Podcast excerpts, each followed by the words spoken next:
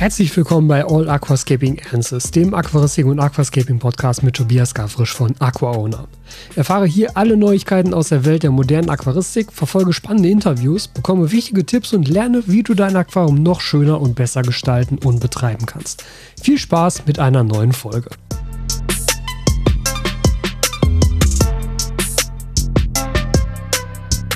Und damit wieder ein herzliches Willkommen hier zur nächsten Podcast-Folge. Und ich habe für heute drei, drei bis vier Fragen von euch rausgesucht. Wir gucken mal, wie weit wir kommen, wie das heute so zeitlich aussieht. Ich bin wieder ein bisschen spät dran. Es ist jetzt Freitag, 14.30 Uhr, 17 Uhr soll der, äh, 18 Uhr soll der Podcast erscheinen. Das heißt, ich muss gleich auch noch schneiden, deshalb würde ich es eventuell ein bisschen abkürzen. Das sehen wir aber einfach gleich, wie es aussieht. Ähm, Einmal newsmäßig, ich fange mal direkt an mit einem Shop-Update. Es sind nämlich immer noch Cut-and-Grip-Tools verfügbar, womit ich gar nicht gerechnet habe. Aber wenn ihr sie noch nicht ähm, habt und haben wollt, es sind immer noch Cut-and-Grip-Tools verfügbar. Es sind auch noch gerade und gebogene verfügbar. Lass mich mal kurz schauen. Wir haben noch 9 gerade und 13 gebogene wenn ihr also noch Cut Grip Tools haben wollt. Dafür sind leider die Pinzetten mittlerweile aus. Es gibt nur noch eine lange Pinzette aktuell im Shop, jetzt wo ich das gerade sehe und sage. Die kurzen sind schon ausverkauft. Und die kleinen Toolbags, da haben wir auch nur noch drei Stück von. Der Rest ist eigentlich noch weitestgehend verfügbar. Spring Scissors sind auch noch ein Fünfter. Das sind so dass die, die Sachen, die langsam runtergehen.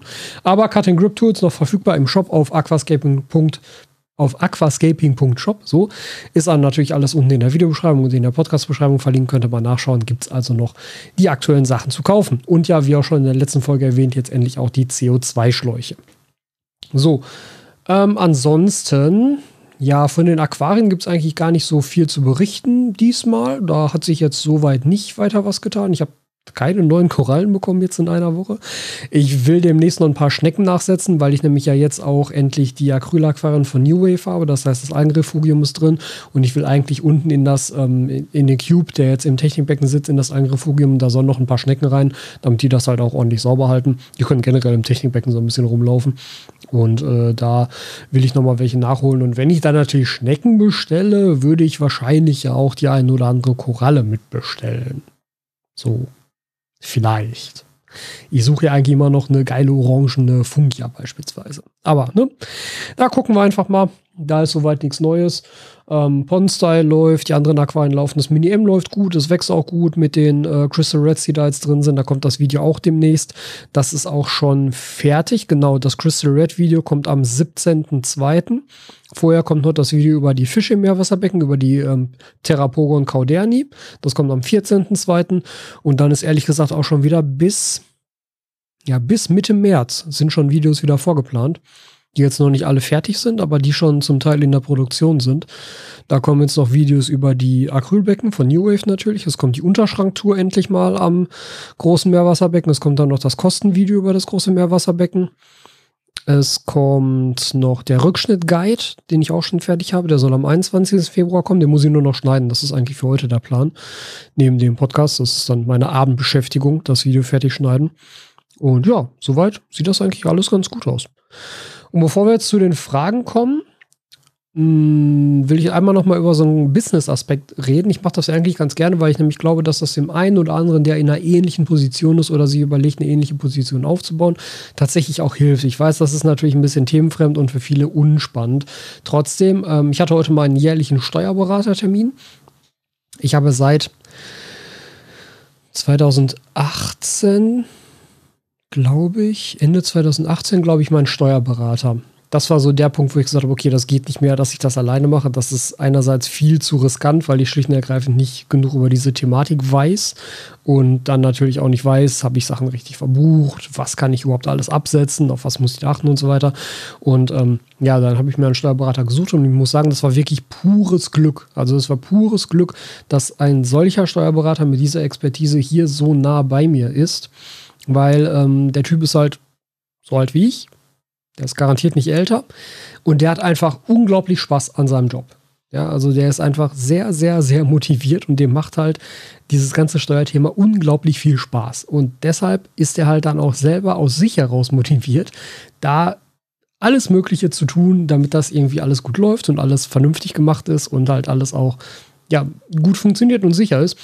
Und ähm, Ich kriege ja meine monatlichen BWAs, also für alle, die jetzt nicht selbstständig sind, äh, BWA, betriebswirtschaftliche Auswertung. Das ist im Grunde so eine monatliche Übersicht darüber, was habe ich eingenommen, was habe ich ausgegeben, was ist mein Gewinn im Monat und wie ist dann bis zum dies, bis zu diesem Zeitpunkt der ähm, Schnitt auf das Jahr gerechnet.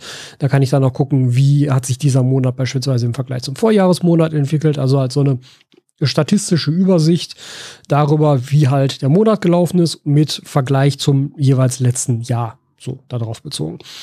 Und ich konnte ähm, in 2021 im Vergleich zu 2020 meinen Umsatz um 80 Prozent steigern. Das ist schon ziemlich geil.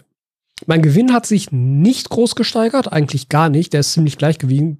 Das hängt natürlich damit zusammen, dass halt diese Umsatzsteigerung auch darin begründet ist, dass ich halt viel mehr Sachen eingekauft habe. Ne? Also diese ganzen Produkte, die jetzt eben neu erschienen sind, die ich ja eben auch einkaufen muss und dadurch erhöhen sich natürlich auch meine Betriebsausgaben ganz beträchtlich, was beides ja in den Umsatz reinzählt. Deshalb ist der Umsatz halt stark gestiegen und der Gewinn aber quasi nicht, weil ich halt natürlich mit dem, was ich jetzt eingenommen habe, immer wieder finanziert habe, dass ich die neuen Waren anschaffe.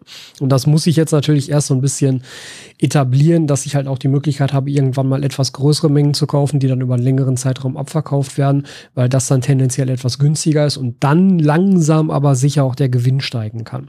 Aber das ist auch eigentlich ganz lehrreich mal zu sehen. Also, obwohl ich halt wirklich ja sehr viel mehr Umsatz gemacht habe, fast eine Verdopplung des Umsatzes im Vergleich zum Vorjahr, ähm, muss das nicht unbedingt heißen, dass man mehr Geld verdient. Also ja, ich habe sehr viel mehr Geld eingenommen, ich habe aber auf der anderen Seite eben auch sehr viel mehr Geld ausgegeben und das resultiert dann darin, dass der Gewinn halt sozusagen gleich geblieben ist.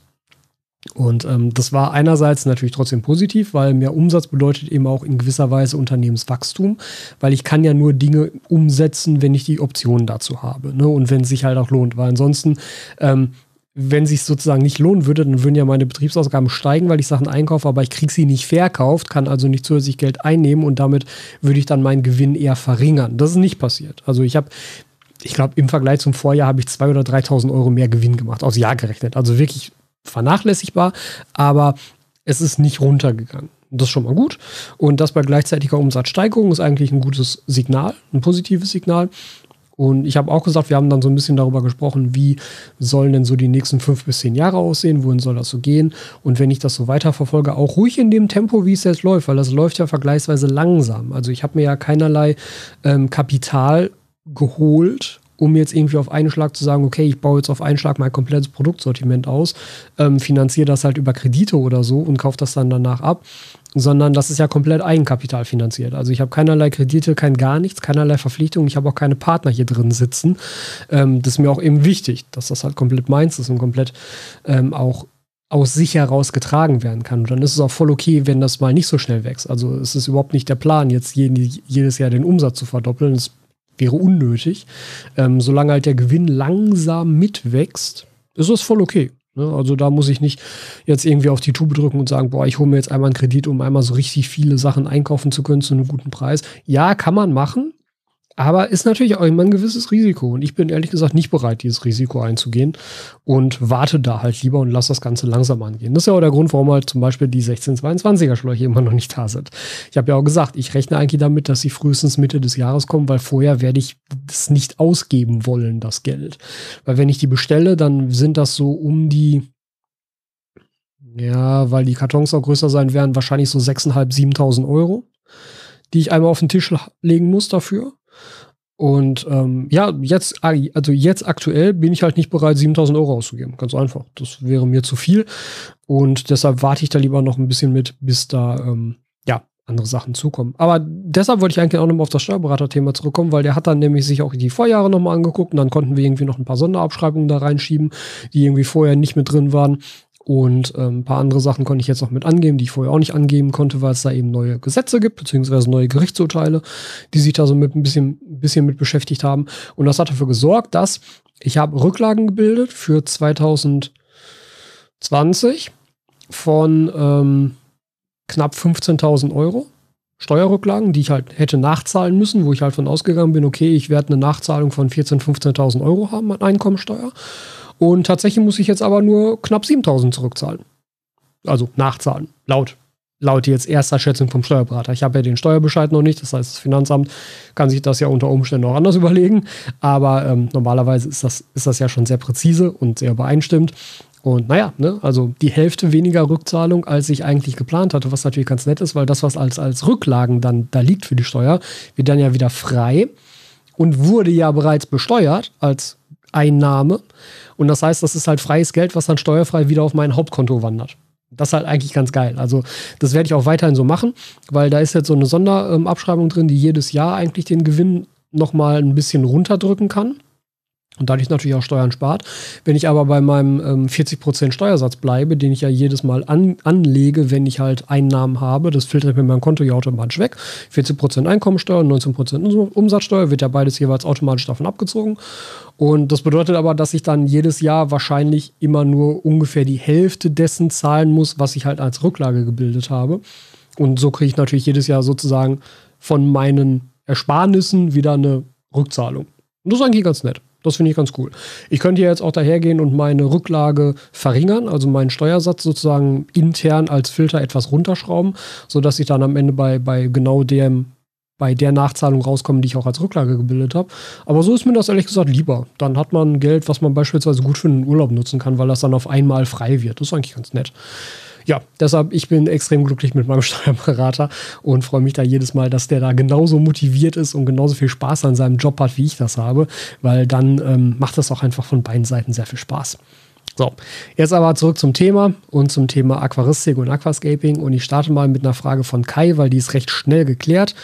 Kai fragt nämlich, ähm, wie wäre es mal mit einer Mini-Terra-Base für kleine Wabikusa-Gläser, da du ja offensichtlich auch ein großer Fan der Dua-Reihe bist. Bei mir ist als Beispiel, ich mag das kleine 15x15x25 cm Neoclass R, aber die originale Terra-Base ist zu groß, damit die Pflanzen noch ihren Spielraum haben. Das stimmt, aber das gibt's schon. Und zwar von Dua als Terrabase. Es gibt die Terrabase in drei verschiedenen Größen. Und ich weiß nicht, ob du das vielleicht übersehen hast bisher. Die originale Terrabase, da hast du recht, das Glas ist 15 x 15 x 25. Die originale Terrabase ist ähm, 24 cm hoch. Da hast du also nach oben quasi keinen Spielraum mehr mit 10 cm Durchmesser.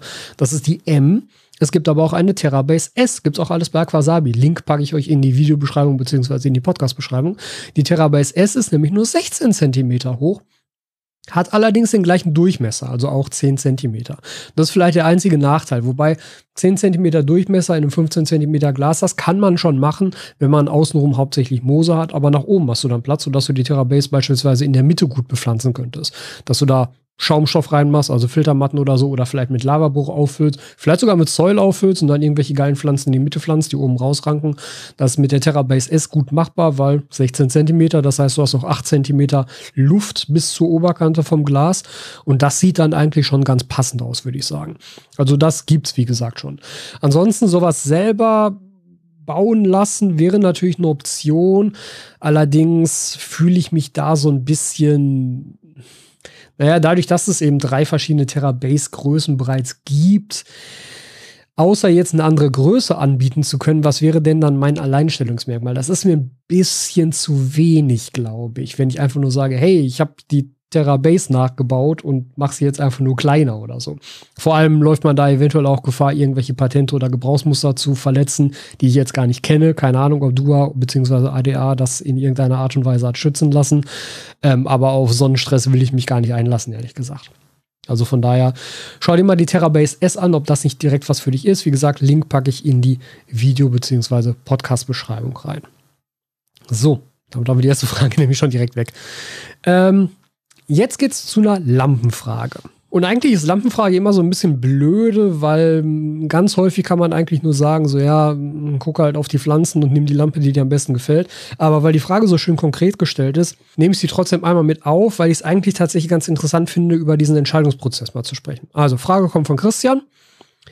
Er schreibt, ich bräuchte eine Hilfestellung von dir. Ich möchte für mein 60-40-40 Aquarium gerne eine neue Lampe anschaffen. Aktuell brennt eine Aquasky G200, äh, 602 darüber. Die Lampe an sich ist sehr gut und ich bin auch sehr zufrieden, nur der Grünanteil der Lichtfarbe stört mich mittlerweile. Ich möchte gerne auf RGB gehen. In Frage kommen für mich eine ADA Solar RGB, eine Shihiros Vivid 2, eine Kessil A360X, eine AquaGrow Unique FS und eine AquaGrow Unique X1. Meine Favoriten wären Vivid 2, A360X, Unique FS. ADA ist vom Licht unwahrscheinlich schön, aber teuer. Ein wenig zu viel Leistung, schlecht steuerbar. Kessel als Spot mit dem Flimmer-Effekt natürlich auch sehr schön. Unique würde ich gerne mal ausprobieren. Unique X1 findet man leider aber noch nichts im Netz. Vivid 2 hat man schon gute Reviews und sehr schön steuerbar. Mich würde dein Entscheidungsprozess interessieren. Wie würdest du auswählen, wenn es nur eine Lampe sein kann? Für welche würdest du dich entscheiden? Es wäre schön, wenn du das Thema mal beleuchtest. Guter Wortwitz. ähm, Themen wie App-Bedienung, Einstellmöglichkeiten, Licht und so weiter würden mich ebenfalls interessieren. Mein Ziel ist es, keine Einschränkungen bei der Pflanzenwahl zu haben, da ich die Lampen gerne länger benutzen möchte. Die Lampe soll hängend montiert werden. Äh, ja, genau. Also Einschränkungen bei der Pflanzenwahl wirst du mit keiner dieser Lampen haben. Ja, das sind alles Lampen, die auf einem 60-40-40 in den Starklichtbereich fallen. Alle. Da hast du also schon mal keinen Stress.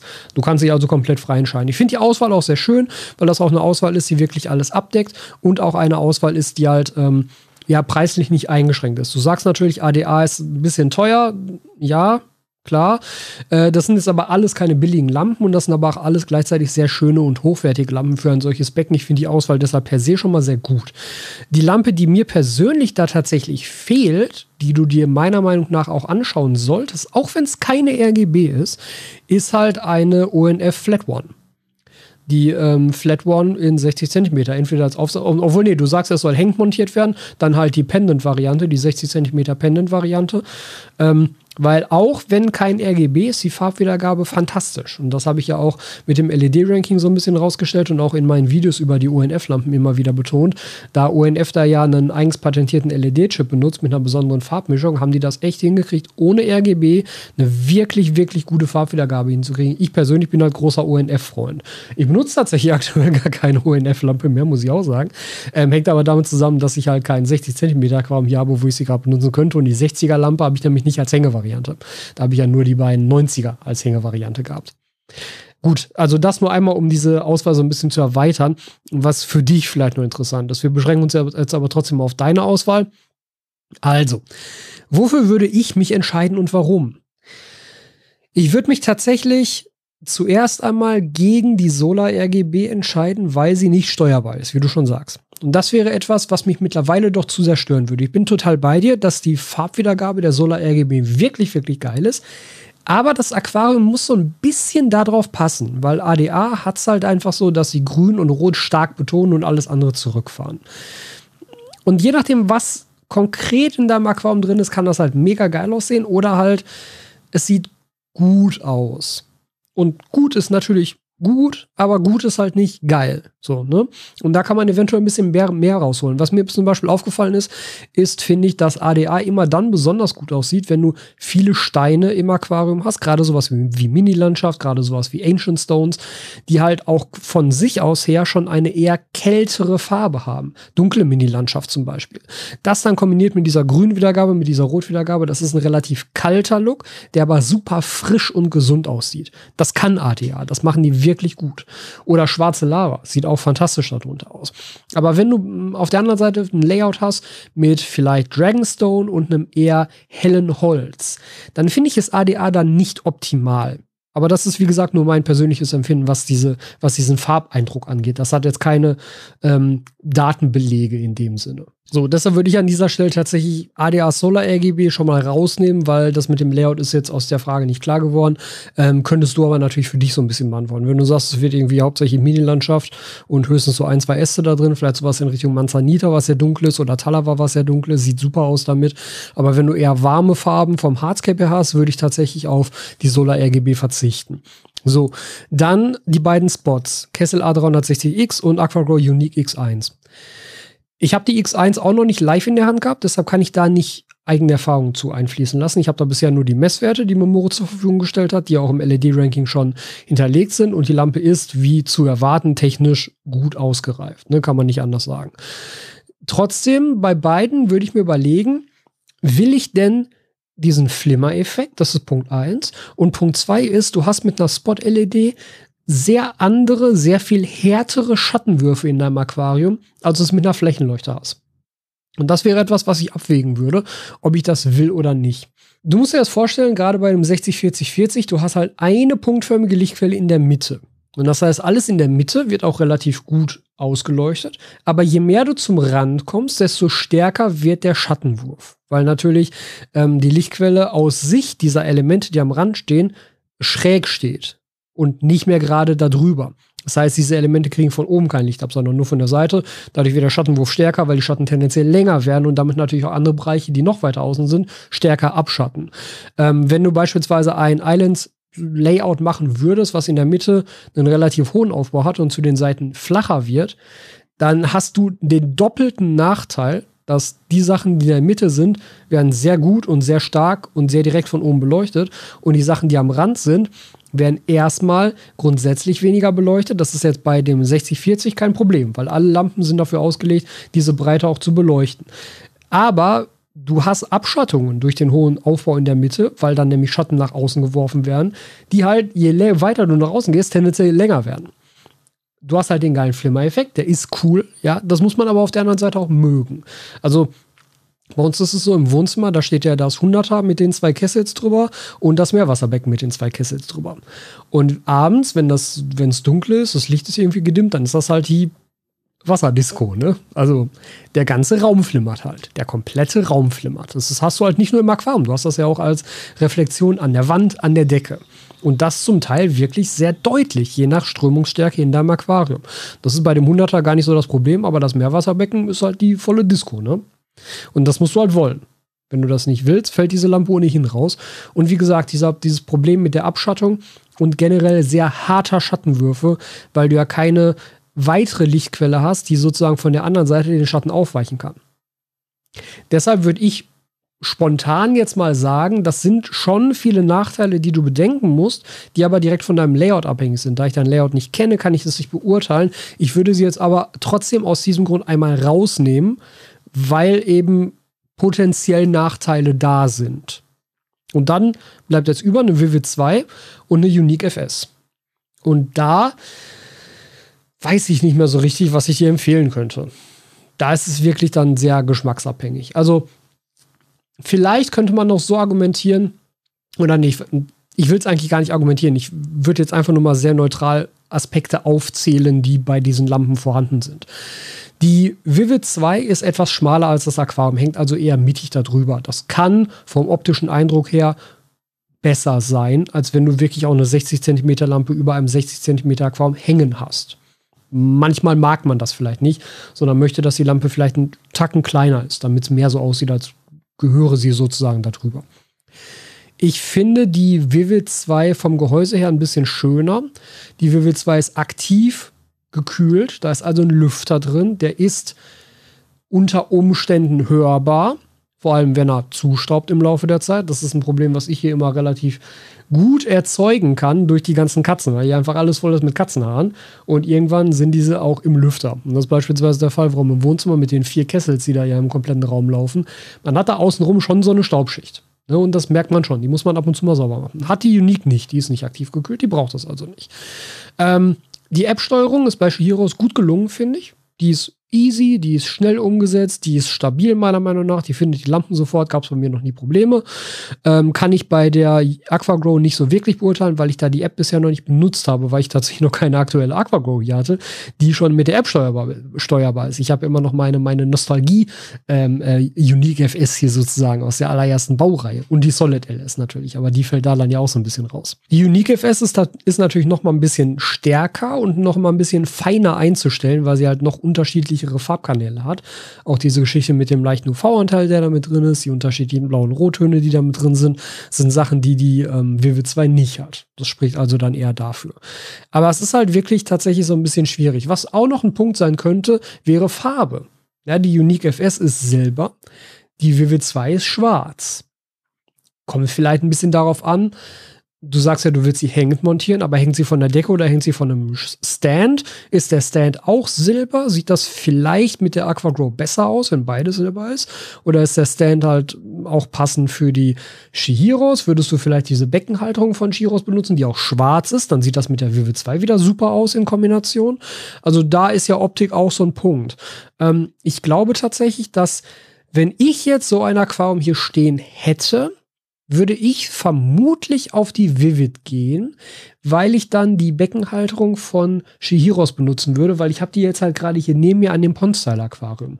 Man hat dann diese zwei schwarzen Winkel, die hinter dem Aquarium sitzen und da die Lampe dran gehängt, sieht wirklich gut aus. Als Kombination, als Set sieht das wirklich gut aus. Nachteil wäre dabei, die Halterung muss halt an die Beckenrückseite. Wenn du eine beleuchtete Rückwand hast, kannst du es nicht einsetzen. Wenn ich es von der Decke hängen lassen würde, wäre es mir eigentlich egal, welche der beiden Lampen das ist. Da würde es mir jetzt auch sehr schwer fallen, mich zu entscheiden entscheiden. Und ähm, da muss ich sagen, freue ich mich so ein bisschen über die Position, in der ich hier bin, dass ich beide Lampen hier habe und sie halt beide mal drüber hängen könnte, um zu gucken, wie es funktioniert. Beziehungsweise ich habe jetzt gerade keine 60er äh, Unique FS hier, aber ne, also kann man halt alles mal simulieren, kann man alles mal gucken. Schwierig. Aber trotzdem, ich würde es wahrscheinlich auf Vivid 2 und Unique FS runterdampfen von der Auswahl, die du da jetzt gesagt hast. Aber trotzdem, und ich will es die Lampe nicht schwerer machen. Ich finde nur, dass diese Lampe in diese Auswahl gehört. Eine ONF Flat One gerade jetzt halt die Flat One Plus in der ähm, äh, Yellow-White-Variante, die halt bis 6500 Kelvin geht, weil die ja auch noch mal stärker geworden ist im Vergleich zu der alten Flat One. Wäre wirklich eine Alternative hier und äh, passt sich auch preislich gut in dieses Segment ein. Preislich ähm, bei der Vivid 2 und bei der Unique FS bist du ja auch nicht mehr so weit auseinander. Die ADA ist klar die teuerste dabei, ähm, gefolgt von der Kessel. Die fallen dann beide auch so ein bisschen raus, würde ich eigentlich sagen. Von daher ist es zumindest jetzt ein bisschen eingedampft. Vielleicht hilft dir das ja trotzdem dann so ein bisschen weiter. Weiter geht's dann mit einer Frage von Markus. Und Markus fragt, es gibt ja verschiedene Zeitschriften, die sich dem Thema Meerwasser- und Süßwasser-Aquaristik widmen, beispielsweise Koralle, Amazonas oder DATS. Mir ist jetzt nicht erinnerlich, dass du das Thema schon mal im Podcast aufgegriffen hast. Daher meine Frage, liest du Fachzeitschriften oder siehst du da wenig Mehrwert? Ich persönlich lese keine Fachzeitschriften. Ich sehe durchaus einen Mehrwert, dieser Mehrwert entspricht aber einfach nicht mehr, nicht mehr meiner Art, mich über Dinge zu informieren. Ich denke, das ist wahrscheinlich die, die ehrlichste Antwort, die ich dazu geben kann. Also es geht gar nicht darum, dass ich denke, dass, Fach, dass Fachzeitschriften keine Daseinsberechtigung haben. Ähm, Ganz im Gegenteil. Also ne, gerade sowas wie die DATS äh, hat ja auch ein wirklich hohes Renommee durch so Geschichten wie die, die L-Nummern-Einführung und solche Sachen alles.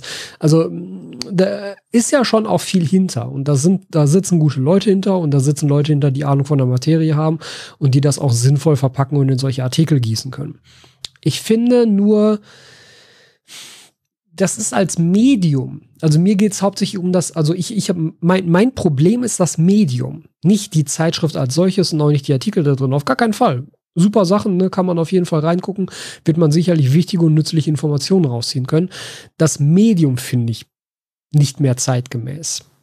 Also das ist der Grund, warum ich keine Fachzeitschriften lese, weil äh, wenn ich mir so eine Fachzeitschrift kaufe, also ich weiß nicht, wie ihr das macht, aber bei mir war es früher so, ich habe als im in meiner aktiven Fotografiezeit noch relativ viele Zeitschriften geholt, weil ich da dann aber auch regelmäßig in Zeitschriften veröffentlicht habe. Da kauft man oder kriegt man dann natürlich sozusagen die Zeitschrift, in der man dann selber veröffentlicht hat, immer noch als Rezensionsexemplar und so. Und da hat man die auch zu Hause und dann liest man sie natürlich auch mal durch.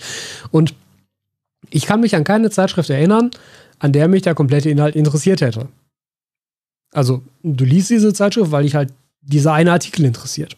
Oder dieser eine Bericht interessant ist. Oder diese Fotostrecke toll aussieht aber ganz viel Anteil vom Rest der Zeitschrift ist halt uninteressant für mich. Wie gesagt, das mag ja für andere Leute anders sein, aber für mich ist das so. Ich würde da halt einzelne konkrete Informationen raushaben wollen, beziehungsweise einzelne konkrete Artikel oder Berichte draus haben wollen. Und das ist der Grund, warum ich das Medium bescheuert finde, weil wenn ich nach dem Thema dieses oder jenes Artikels beispielsweise auf YouTube suche, dann ist die Wahrscheinlichkeit hoch, dass ich Videos finde, die halt exakt das beleuchten, was ich da haben will. Und nichts anderes drumherum haben. Oder ich suche nach Forenberichten oder ich suche halt den Artikel, wenn die Zeitschrift das anbietet, im Online-Archiv. Und dann habe ich aber auch halt nur diesen Artikel und nicht den ganzen Quatsch drumherum, der mich nicht interessiert. Das ist halt mein Hauptproblem mit Zeitschriften. Das ist auch mein Hauptproblem wenn Leute sagen, ähm, ja, wir wollen jetzt hier irgendwie ein Business aufziehen und keine Ahnung was und äh, wir schalten jetzt Werbung in Zeitungen.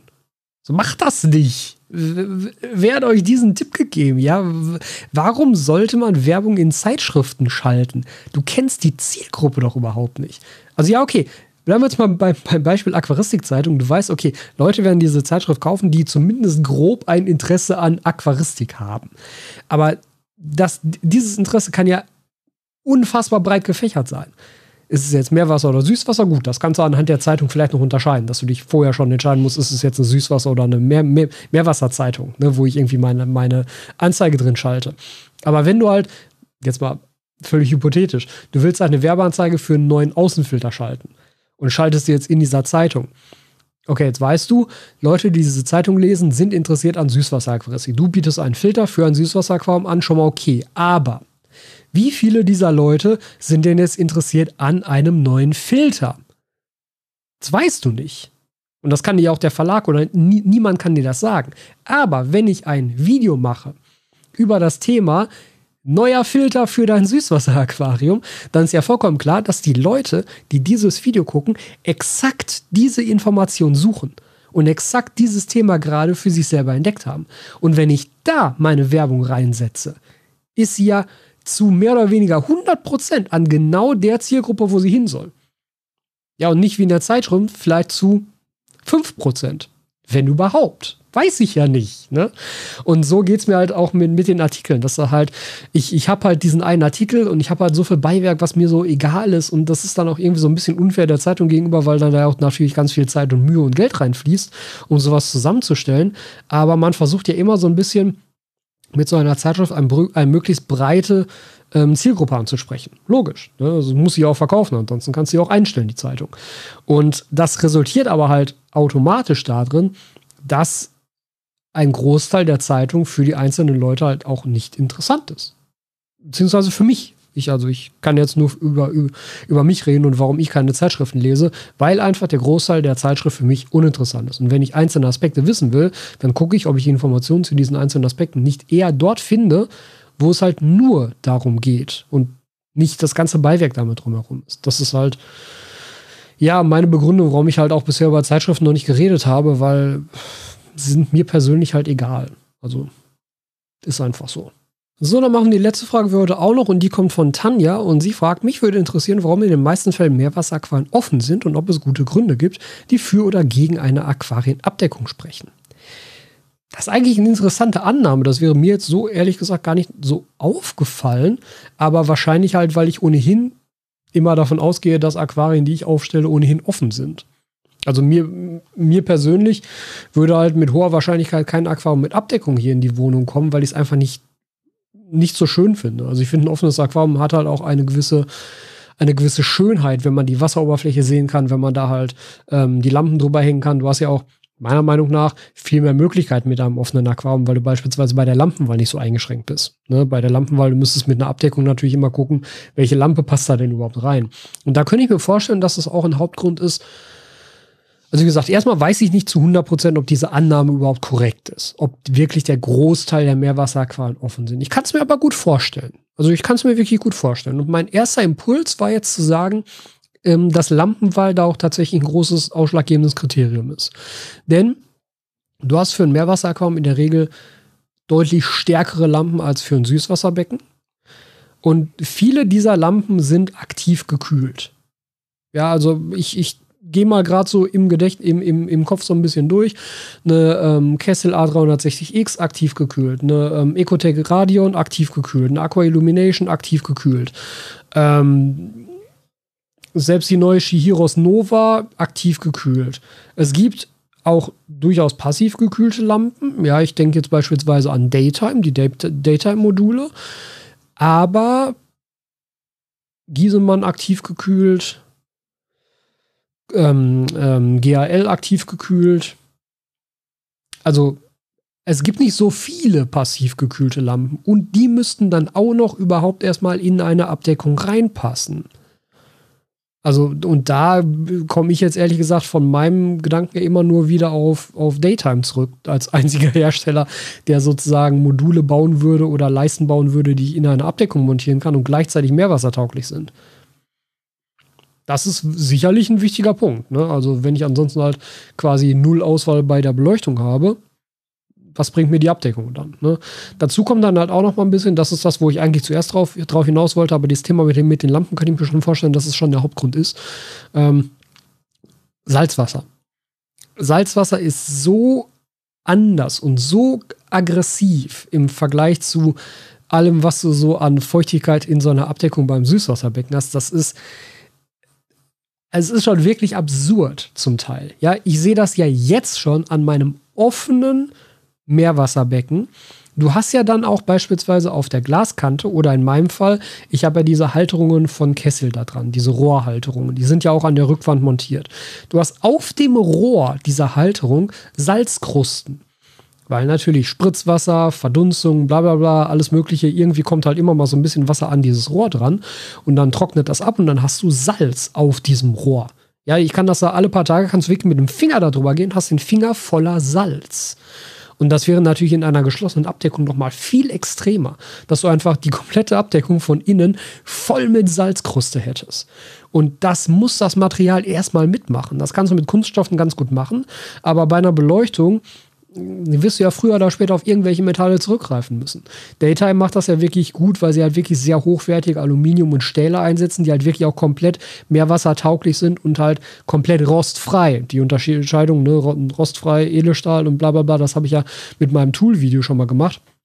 Also halt rostfreier Edelstahl nicht bedeutet, dass er unter allen Umständen rostfrei ist ganz grundsätzlich, ne? Aber es gibt halt welche, bei denen das der Fall ist. Aber die Belastung für ein Material ist schon wirklich hoch durch dieses Salz die ganze Zeit, weil das halt korrodiert ohne Ende. Ne? Und das geht so schnell, dass du da dann Rost ansetzt, dass du da Verkrustungen hast, die nicht mehr so leicht zu lösen sind, dass du da dann auch einfach Defekte erreichst. Mechanische Defekte, elektrische Defekte. Ja, das ist schon, das ist schon heftig. Also da, da könnte ich mir schon vorstellen, dass das ein großer Grund dafür ist, warum Abdeckungen für ein Meerwasserbecken eher selten benutzt werden. Ich wüsste auch gerade gar kein Komplettset, bei dem das der Fall wäre. Also so, so ein Meerwasser-Komplettset, wo das Becken komplett sauber abgedeckt ist und die Lampe ist so in die Abdeckung integriert, so wie wir es halt beim Süßwasser kennen, würde mir für Meerwasser wirklich nicht einfallen. Das meiste, was ich kenne mit Abdeckung, ist eigentlich gar nicht so richtig eine Abdeckung, sondern eher so eine Art, da ist dann das Aquarium eingelassen in eine Wand und dann hat man aber einen Technikschacht, der da drüber liegt, der aber vergleichsweise groß ist und viel Höhe bietet, wo dann nämlich trotzdem Hängelampen drüber hängen. Man sieht es halt nur von vorne nicht, dass sie dort drüber hängen, weil es halt durch eine Wandverkleidung oder so gemacht ist. Aber ansonsten, also, das, das sind so meine beiden Überlegungen dazu. Ich weiß es natürlich nicht, sind auch nur Vermutungen jetzt an dieser Stelle.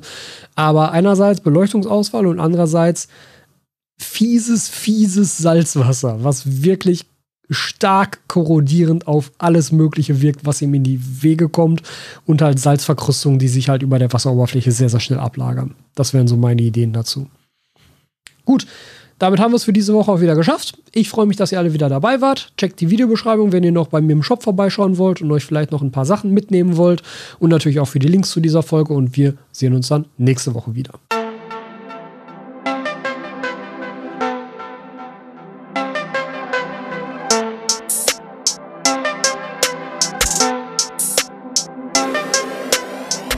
Dank, dass du dir diese Folge auch wieder bis zum Schluss angehört hast. Wenn dir diese Folge gefallen hat, freue ich mich über eine Bewertung bei Apple Podcasts oder ein Like und einen Kommentar auf dem All Aquascaping Answers YouTube-Kanal.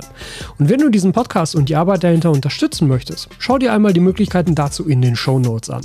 Du kannst mir sehr helfen, indem du Mitglied auf dem YouTube-Kanal wirst oder einen deiner nächsten Einkäufe in meinem oder einem meiner Partnershops durchführst. Vielen Dank für deine Unterstützung und dein Interesse und bis zur nächsten Folge.